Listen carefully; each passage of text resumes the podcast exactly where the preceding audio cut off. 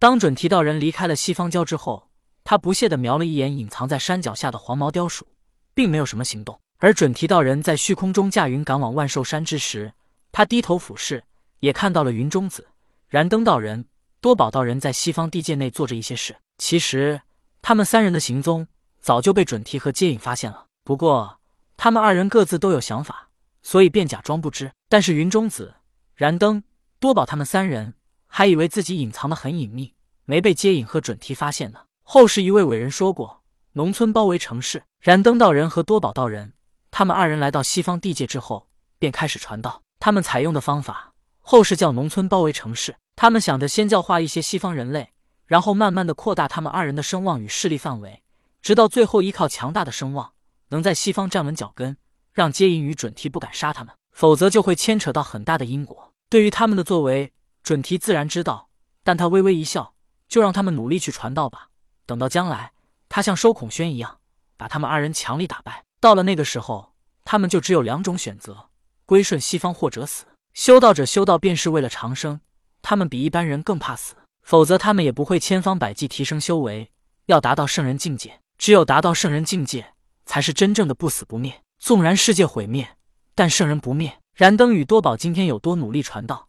他日就越能壮大西方教势力。西方地界虽然被西方教掌控，但在封神之前，西方教内并无可用之人，所以其实西方地界内许多地方还都是未经开化的蛮荒之地。这也是燃灯与多宝的机会。准提飞向了万寿山，他并未打算惊动燃灯和多宝，依旧是装作没有发现他们。但是在飞向万寿山的过程中，准提想到了一直待在骷髅山白骨洞的雷震子和他母亲。雷震子和母亲一直都待在白骨洞修道。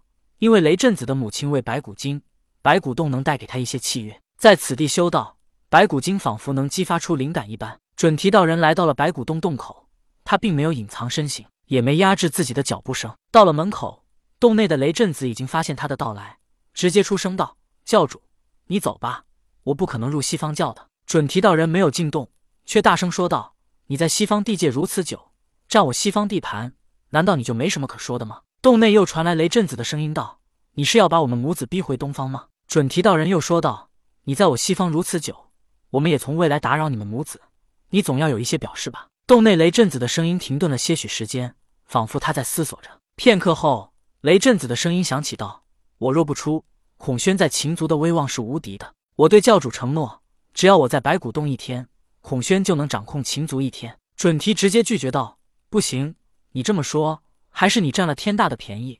若你离开白骨洞，是不是孔宣马上就要交出秦族的控制权？雷震子反问道：“那你想要如何？”准提道：“我要你三千年不得出世。三千年足够西方教传到东方了。到那时，失去秦族的控制权也无所谓。如果三千年还做不到，那我与接引也确实太无能了。”准提心中默默思索。雷震子道：“绕了这么大一圈，原来西方教是想要三千年秦族的控制权。”给你又何妨呢？但我希望这三千年间，不要再有人来打扰我们。三千年对拥有长生的神仙来说，不过是漫长生命之中的一个小插曲。好，那我就先离开了。准提道。当准提道人离开之后，白骨洞之中，雷震子感觉到有些头疼。他的母亲在白骨洞里确实修为进境神速，但是他的记忆却一直没能恢复，因为他的灵魂是重组的，想要恢复记忆，只能凭借机缘。无论他修为多高。与恢复记忆的关系都不大，无非是修为越高，自保的能力就越强。可是母亲没有恢复记忆，但是偏偏又察觉到了雷震子的不同，因为雷震子身上有凤凰的气息。